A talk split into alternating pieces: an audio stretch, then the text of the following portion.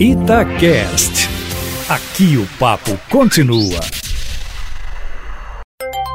Abrindo o jogo com Edilene Lopes.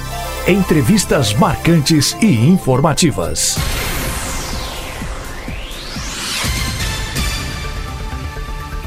Primeiro abrindo o jogo de dezembro, mês do aniversário de Belo Horizonte, o prefeito Alexandre Calil é o entrevistado. Ex-presidente do Atlético, popular pela gestão à frente do clube e pela franqueza que lhe é peculiar, Calil está no primeiro mandato como prefeito. Antes, em 2014, chegou a ser anunciado como candidato a deputado federal, mas desistiu da disputa. No podcast de hoje, Calil vai contar por que entrou para a política. Também vamos falar de projetos para a capital, eleições, governo do estado, bebida em jogos de futebol, transporte coletivo na cidade e vamos contar um pouquinho sobre a trajetória do prefeito. Calil, muitíssimo obrigada pela entrevista.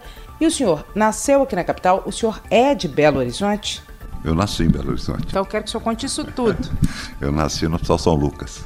E o meu avô veio como imigrante da Síria, parou em Juiz de Fora e abriu e começou como, como, como vendedor ambulante em Belo Horizonte.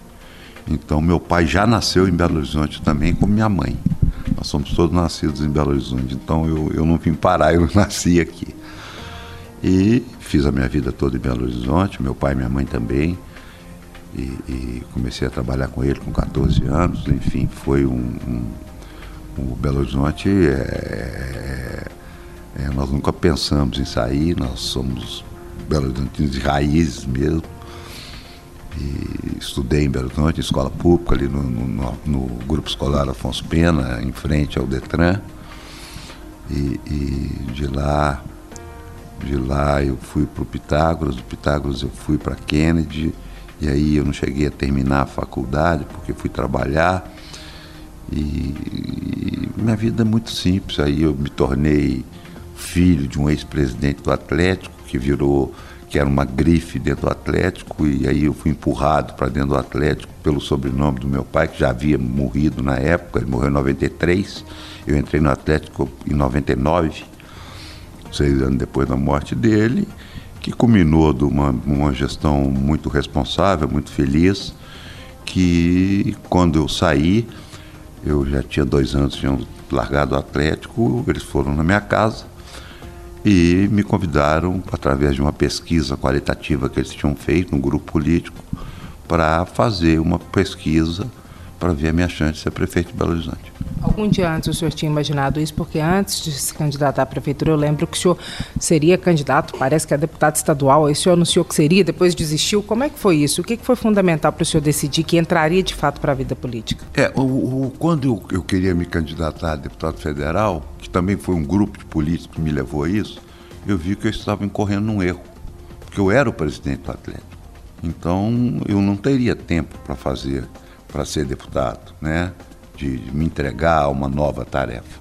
Como eu não tenho, como eu já disse várias vezes, compromisso com erro, eu recuei, até porque o negócio foi tomando uma proporção muito grande, eu não tinha financiamento, eu não tinha dinheiro, e, e acho que fiz o certo. Recuei e falei, não, eu tenho uma missão para tratar aqui no Atlético e enquanto eu não acabar essa missão, eu não, não, não, Mas aí, aí a política saiu da minha vida. Ela é, realmente eu fui, eu fui. Eles foram na minha casa. Eu não fui atrás de ninguém. O senhor nunca tinha pensado em ser, por exemplo, prefeito da capital? Não, nunca, nunca. Nunca me passou pela cabeça ser prefeito da capital. Eu, eu acho até, sabe, Dilene, que quando a gente está numa cadeira, a gente tem que se dedicar a ela. Então, se você está numa cadeira pensando em outra, e quem é muito ambicioso nesse caso, normalmente fracassa. Então, eu acho que se você está aqui sendo prefeito de Belo Horizonte, é porque você quer ser prefeito. Você foi eleito para ser prefeito e ser prefeito é a terceira maior cidade do país, que não é brincadeira. Então, eu acho que eu quero, eu quero sair daqui igualzinho eu saí do Atlético. Ou seja, eu quero deixar uma cidade melhor do que eu peguei. Eu peguei um Atlético e entreguei um Atlético muito melhor. Quero pegar Belo Horizonte e entregar Belo Horizonte muito melhor. O senhor acha que vai conseguir? Pelos números, pelos dados, pelo andamento da administração? Sim, sim. São números, né? É, é, é igual no futebol. Futebol são títulos. E na prefeitura são números. O que, que é mais difícil? Foi administrar o, o, Clube Atlético Mineiro ou administrar a prefeitura? Olha, o, a prefeitura, pelo, pelo, pela equipe que eu montei, ela se tornou muito mais fácil. Porque, diferentemente de um clube de futebol, é, cada secretaria, e nós temos que lembrar que eu acabei com mais quase 11 quando eu assumi, né, porque as regionais eram secretarias e deixaram de ser, o secretário entende mais do assunto do que o prefeito. O prefeito só dá aquela o bom senso de você dizer, olha, é, é, vamos tocar esse projeto ou não vamos tocar esse projeto. Mas então você tem uma equipe muito grande que todos eles sentados naquela cadeira entendem mais do assunto que eles estão tocando do que o prefeito. Então o prefeito ele, ele dá diretriz, né? Ele dá diretriz, ele não dá, ele não, ele não, ele não, não, não dá palpite na saúde. Ele pode falar, ó, nós vamos abrir o posto de saúde agora de, de 6 e meia, 6 e meia, de 7 e meia, 7 e meia, porque nós temos um problema aí do trabalhador, que ele não tem nem horário para ser atendido na primária, que é o, posto de saúde, e se ele não for atendido e bem atendido, ele vai para a secundária né, e para a terciária, que é a mais cara. Então nós temos que diminuir. Isso tudo foi, é feito com ideias que vêm da secretaria elas vêm da Secretaria de Saúde, elas não são do prefeito. Prefeito, embora o senhor não queira antecipar muito o assunto, nenhum dos principais atores querem neste momento, a reeleição está nos planos do senhor e muito se fala sobre Calil, candidato ao governo do estado. Muitos dizem aí um, um grupo estaria Calil e PV Agostinho Patrus, em outro grupo estaria o DEM como candidato ao governo do estado, tendo Rodrigo Pacheco e o governador Romeu Zema também nessa coligação. O que, que o senhor diz hoje? Para o cenário mais breve, Prefeitura de Belo Horizonte, o senhor tem planos e o senhor seria candidato ao governo do Estado, mesmo que não esteja planejando isso, mesmo que não seja a ideia do senhor, o senhor toparia? Olha, eu acabei de dizer uma coisa muito importante. Né? E quem não fala o que pensa, ele embaralha na vida e vai falar bobagem e mentira. Eu quero ser um prefeito de Belo Horizonte. Eu fui prefeito de Belo Horizonte, levado à prefeitura de Belo Horizonte pelo povo. Agora, se eu estiver sentado aqui e começar a tratar de reeleição, o que acontece, Edilene, é o seguinte: quando a gente abandona esse povo que está tão sofrido aí na rua e vai tratar de eleição, o povo não vai para casa, não. Eles estão sofrendo, eles estão na fila, tá certo? Tem assistência social para fazer, tem o transporte público para tomar conta, tem um monte de coisa. Então parece que o Brasil é o seguinte: o cara sai de uma eleição e ele entra na outra. Parece que o, o, a, a, impressão que, que, que quem está de fora disso tudo é o seguinte: ah, tá bom, então o povo que precisa do governo, todo mundo precisa, tá? Do, do milionário ao mais pobre. Mas aquele povo que precisa da ação do governo vai para casa. Quer dizer, agora nós vamos tratar de eleição, como se acabasse o problema de quem precisa. Então eu não estou preocupado em ser governador. Eu já disse uma vez e repito: eu não, não roubo, não gosto de coisa errada, tenho o meu ego massageado e que poucos políticos desse país, para falar nenhum, escutou 170 mil pessoas gritando o nome dele. Eu escutei, não foi uma e nem duas vezes. Então eu não tenho esse ego, não tenho essa ambição, não tenho essa vaidade, eu não tenho nada. Então se chegar numa hora que o, o primeiro, o governador vai dar conta de resolver o problema do Estado, vai. Então por que para o outro? Se ele deu conta de resolver o problema. Ah, o prefeito melhorou a vida das pessoas? Melhorou. Então por que colocar outro? Não, piorou, então coloca outro. Então são muitas coisas. Né? Aquela ambição cega do grupo político que quer. Ué, peraí. E se o governador, se o governador Zema resolver o problema do Estado, pôr o salário em dia, colocar a infraestrutura para funcionar, por que, que ele não vai ser reeleito? O senhor seria um apoiador dele? Ou aí já é demais? Não, não é demais. Eu tenho uma ótima relação com o governador. Não é demais. Né? É isso aí, é, é, esse tempo passou. Esse tempo de pôr é, é, é, poste, passou. Se ele for um bom governador, ele não vai precisar de apoio de ninguém, não. Ele vai pelas próprias pernas. Apoio é bom, é bom. Se ele foi um bom governador, vier aqui a gente conversar, eu vou, vou, vou claro que eu vou apoiar. Então há uma precipitação de uma ambição tão grande que sai do meu entendimento, entendeu? Isso sai do meu entendimento. Para a gente acabar com o assunto eleição aqui, eu queria perguntar para o senhor se o, PSDB, se o PSD já está montando uma chapa de candidatos a vereador, se vai trazer para essa chapa muitos vereadores com mandato e como é que vai conciliar grupos diferentes, porque hoje o senhor tem na base, na Câmara Municipal, alguns parlamentares conservadores, mas também tem parlamentares que não são. O senhor acha que o senhor consegue acomodar, o PSD consegue acomodar todo mundo numa chapa só? Como é que faz com esses conflitos todos? Tem um pessoal cuidando disso aqui, né? Porque eu, eu não entendo muito bem disso. Eu acho o seguinte, é, o PSD está de porta aberta para os vereadores que quiserem vir, e desse eu tenho autoridade dentro do partido, o resto eu não tenho. E nesse novo estilo, nesse formato que eu fiz aqui na prefeitura, é o seguinte: a base faz as obras. A base deve ser toda reeleita, porque ela fez muita coisa nessa cidade. Né? Coisas que não foram prometidas. Coisas que não foram prometidas. E não foi pouca coisa. A gente não promete, a gente não ambiciona coisa que está lá na frente. A gente, isso é uma estupidez. Isso é uma burrice desse povo. Entendeu? Porque quem vai apertar o dedinho lá é o povo. E o povo tem que reconhecer. Se o Zema foi um bom governador, como é que vem o, o, Alexandre Calil ou o Rodrigo Pacheco querer a cadeira do governador? Ué, pera lá, ué. Ele foi governador, foi um bom governador e tem direito de ser reeleito. E o povo vai querer que ele seja reeleito. Então, é, é, isso é, uma, é, é, é, um pensamento lógico. Ele, ele é lógico, ele não tem. Ah, não, foi um mau prefeito, foi um mau governador, então troca. Então vê se o outro dá conta que eu não dei. O senhor acha que o senhor consegue acomodar no PSD, então, ideias tão diferentes, parlamentares que podem vir de grupos tão diferentes? Eu fiz uma base sólida, né, na Câmara, quando todo mundo falou que eu não ia conseguir nunca fazer uma base. Eu tive votações do plano diretor, por exemplo, que era polêmico, que deixaram aqui na minha mão um inacabado, foi 35 a 5. Né? Teve uma votação agora também importante, eu não lembro qual, foi 38 a 0. Então, a favor do governo. Então é o seguinte, é, é, há, muita, há muita polêmica no que não é polêmico.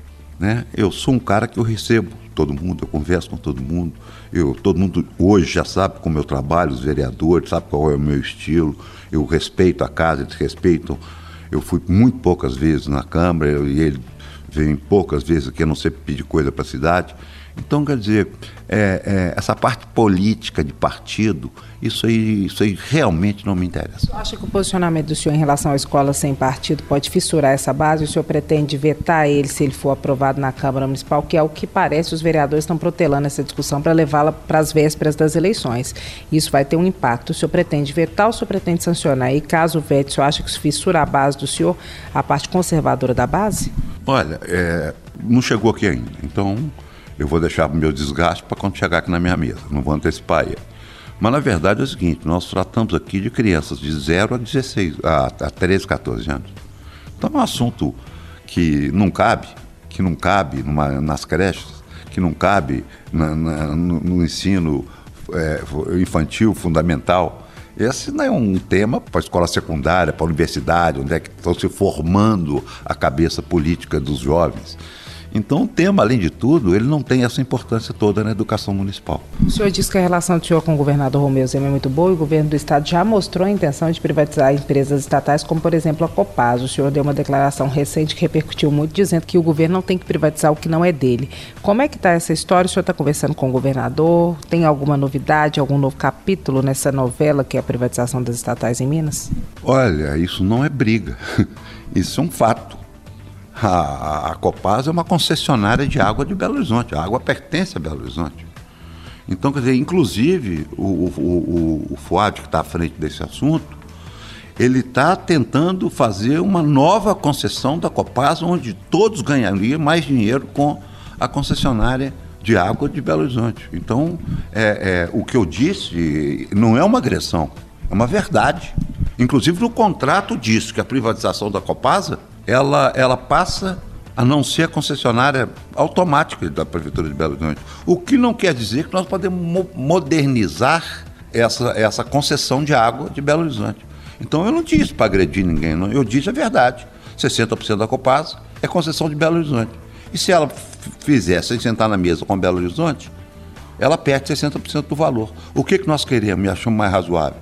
Pegar a Copasa, renovar essa concessão, inclusive prevendo uma privatização que vai dar segurança jurídica e muito mais valor de mercado para a Copasa. Essa é uma questão comercial, não é uma questão política. É isso tudo que na política, na vida pública, se torna que, questões comerciais, se tornam questões políticas. Nós estamos falando em dinheiro e arrecadação para Belo Horizonte. É isso que nós estamos falando. E para o governo do Estado também, que a proposta que nós vamos apresentar para eles é muito boa para o Estado e para a cidade. Vai ser quando essa apresentação oficial? Eu não sei, isso está na mão do FUAD. Acho que vieram uma reunião é, semana passada e, e até o final do ano esse assunto vai estar bem maduro. E a proposta é de não privatização nesse momento? Não, não, não pode privatizar. Se privatizar a, a, a revelia de Belo Horizonte, não vai ter valor de mercado. Quem vai pagar sabendo que está entrando numa briga com 60% do valor da Copasa? Ninguém vai. O que nós queremos é dar segurança para fazer um, um, melhor negócio e dar segurança jurídica à privatização, que ela não tem nenhum hoje. É diferente da CEMIC. A Copasa é concessão. É completamente diferente da CEMIC. Agora, prefeito, outro assunto, nós enfrentamos uma polêmica aqui na cidade, um caso de racismo no estádio. E aí uma das medidas é, que seriam adotadas como solução seria a proibição total da venda de bebidas, porque isso teria provocado essa situação. Qual que é o posicionamento do senhor em relação a esse caso? A bebida é o mal do futebol brasileiro. Então eu tive sorte de ser presidente seis anos do Atlético, quando a bebida era proibida. O lobby das cervejarias fez voltar a bebida, o que é uma estupidez. Olha, eu tenho um dado muito importante da minha época. As ocorrências policiais caíram 70% nos estádios quando não tinha bebida. 70. Não é 20 nem 30, não é 70. Isso é dado que a polícia me deu na época que eu era presidente do Atlético. Então essa foi uma estupidez absoluta e racismo é um negócio, né? Eu já disse mais de uma vez, eu sou neto de imigrante, né? Então eu fui discriminado, né?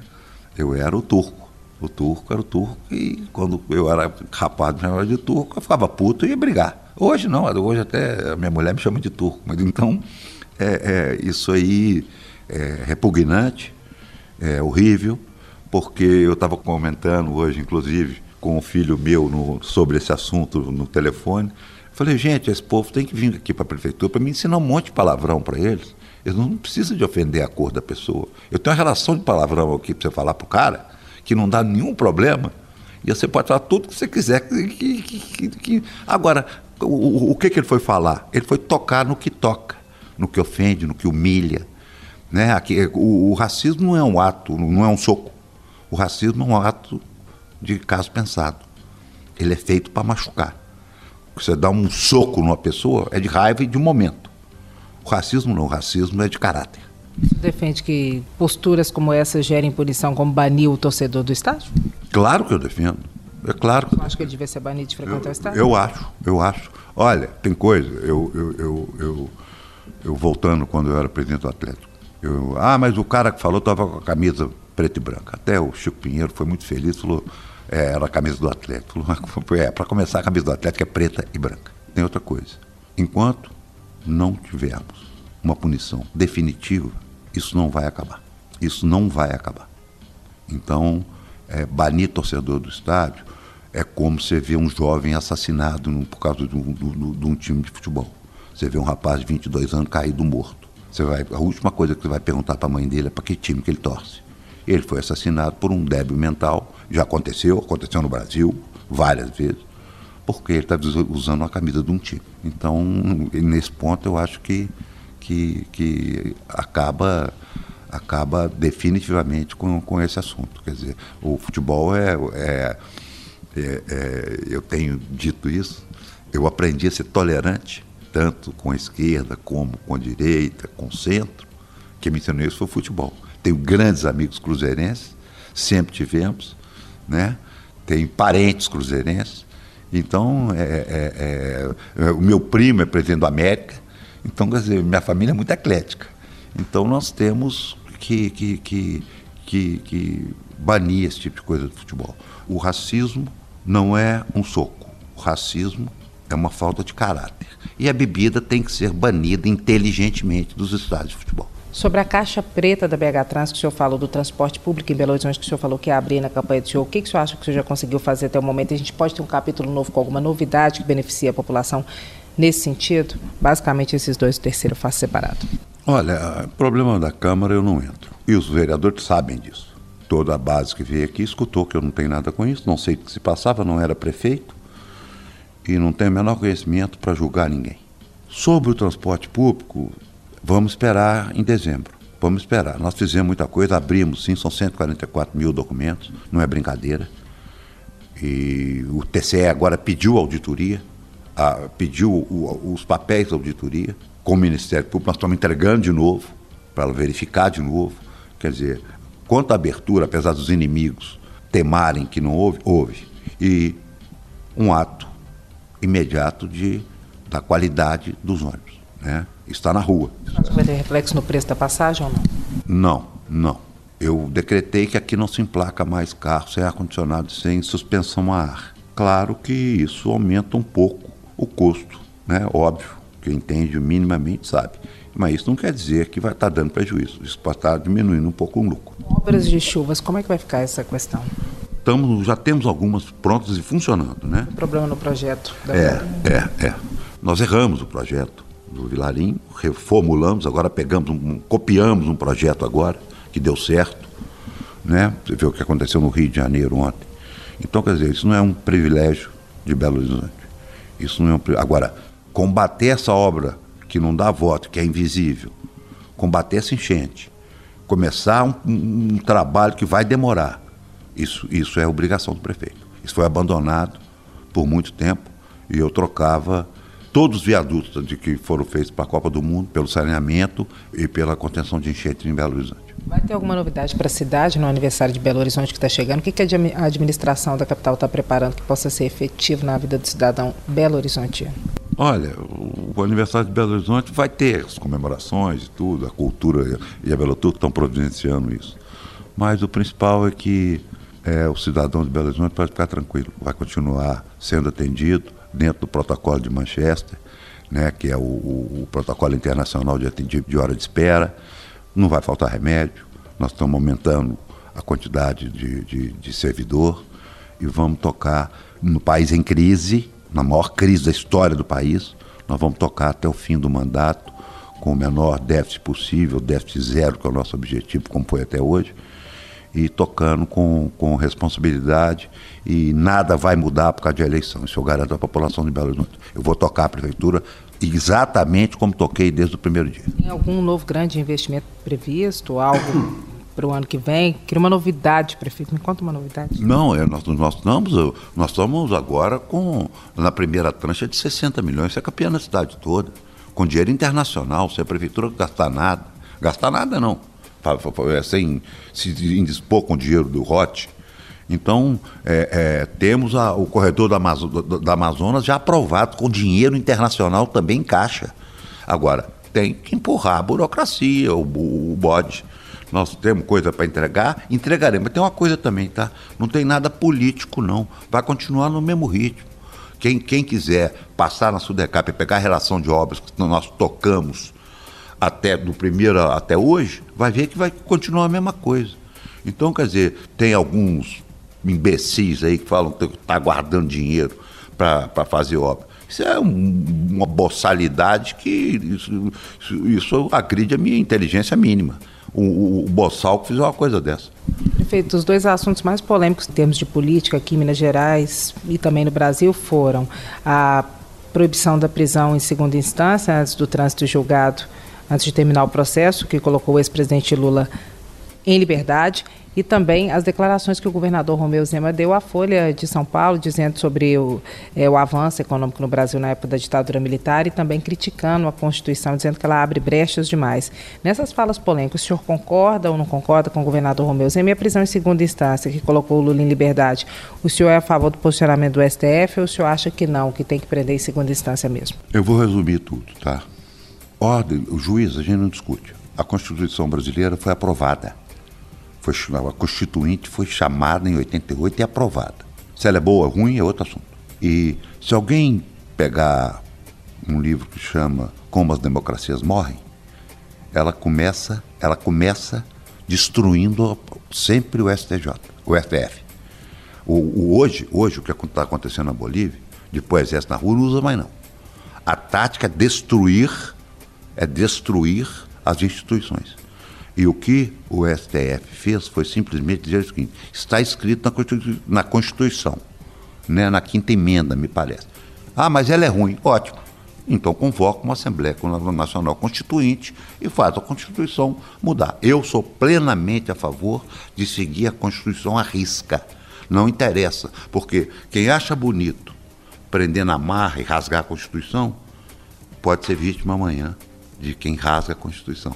Então, eu, eu, eu não discuto, eu não tenho é, é, é, nem é, é, grandeza intelectual e jurídica para discutir a Constituição mas tenho inteligência mediana para saber que a Constituição tem que ser cumprida. Por isso, sou a favor hoje de seguir a Constituição, ou seja, a prisão depois do trânsito julgado. Já que o senhor citou como as democracias morrem, os cientistas políticos são quase unânimes em dizer que o enfraquecimento da democracia se dá pela destruição das instituições e a destruição da Constituição. O senhor acredita que pela situação atual no Brasil, e avaliando o cenário de Minas e a situação do Brasil, a democracia brasileira corre risco nesse momento? Não não corre risco.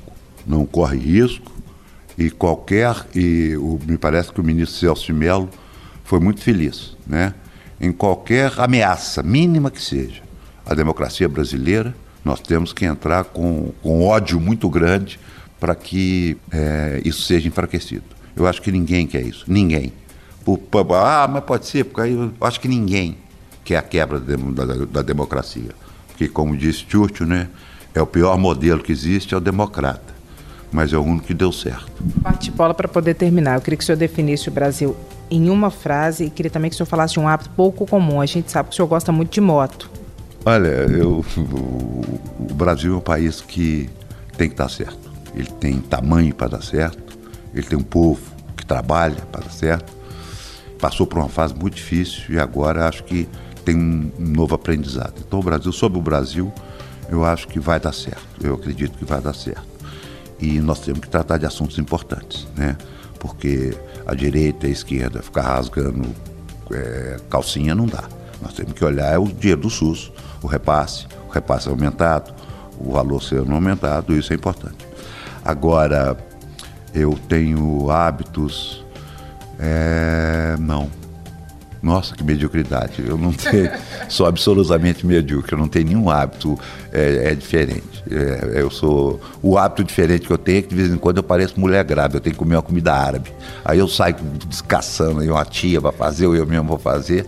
É a única coisa que de vez em quando me dá uma, uma, uma maluquice. Então não tem nada, não é só andar de motocicleta. O senhor, pois é, motocicleta como é que é? O senhor sai cedo de manhã, igual quem corre, 6 horas da manhã, percorre mil quilômetros, dois mil quilômetros, faz essas viagens que para muita gente é uma viagem maluca, que é percorrer essas estradas de moto com caminhões gigantes. Como é que é? O senhor isso faz parte um pouco assim do dia a dia do senhor ou não? E depois de prefeito o senhor não conseguiu fazer mais? Como é que é? Não, consegui, consegui. E, e quem acha que o caminhoneiro é, é amedronta o motocicleta, o motociclista é um, é um ledo engano. Mas me amedronta que não sou motociclista. Não, por incrível que pareça, é até bom falar isso. O maior protetor de motociclista na estrada é o caminhão, é a carreta. Eu já fui protegido, eu e a minha mulher já fomos protegidos por um, um temporal perto de fora e ele veio iluminando a estrada para nós. Quando nós abrimos para ele passar, ele sinalizou que não, que ele ia nos proteger até acabar a chuva. Prefeito, muito obrigada pela entrevista, viu? Muito obrigado. Nosso agradecimento também aos ouvintes do Abrindo Jogo. Quem quiser mandar observações, críticas e sugestões, estamos atentos nas redes sociais da rádio, no meu Instagram, Edilene Lopes, e também pelo e-mail edilenelopes.itatiaia.com.br. Nosso objetivo é sempre trazer informações em primeira mão. Até a próxima!